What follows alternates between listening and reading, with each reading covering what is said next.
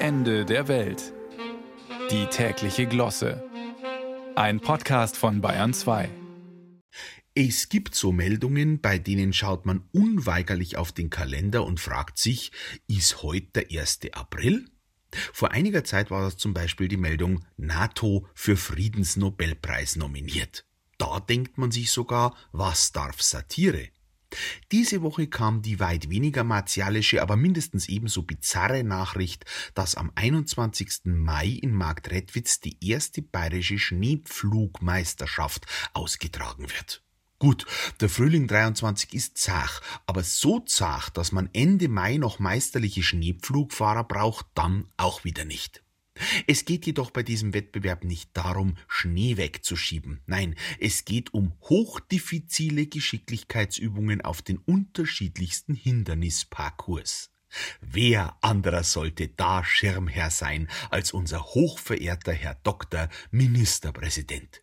Schließlich ist er ja selbst großer Meister im Durchmanövrieren, ruckartige Rechts-Links-Bewegungen eingeschlossen. Und das Bild vom gewaltigen Schneepflug, der Eis und Schnee trotzt und sich seinen Weg durch die Unbilderwitterung bahnt, das dürfte Markus Söders Selbstsicht mehr als entsprechen. Die Frage ist halt nur, was macht der Schneepflug im Sommer? Schlafen. Das tut Markus Söder bekanntlich nie. Wie alle großen Lenker dieser Welt kann er sich das gar nicht leisten, besonders im Wahljahr. Und ein Schneepflug, der räumt ja nicht nur den Schnee beiseite, der streut ja auch Salz. Da sind Wahlkämpfer wesentlich ökosensibler. Die streuen den Wählern statt Salz Sand in die Augen, damit hinwiederum die Wähler einschlafen. Also, Söder als Schirmherr der Schneepflugmeisterschaften mitten im Frühling. Großartig. Die Siegerehrung in Marktredwitz nimmt übrigens Melanie Hummel vor, damit die auch mal wieder was Öffentlichkeitswirksames tut. Man hat sie ja schon fast vergessen, unsere Corona-Maskenheldin Nummer eins. Übrigens, während die Schneepflüge im Sommer im Bauhof schlafen, betätigen sich die Schneepflugpiloten mit verändertem Gerät als Mäharbeiter. Ob Markus Söder auch hier eine Schirmherrschaft anstrebt, ist nicht bekannt.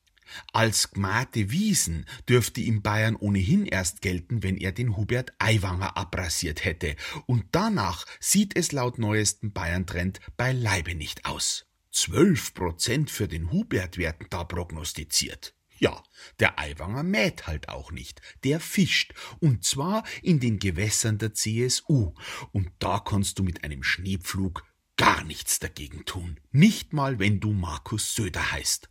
Da musst du warten, bis der Fischzeich zufriert. Und das wird vor der Landtagswahl im Oktober nicht passieren. Womöglich übernimmt der Söder stattdessen die Schirmherrschaft bei der Meisterschaft im Schneepflugfischen. Zuzutrauen ist es ihm. Eben alles eine Frage der Perspektive.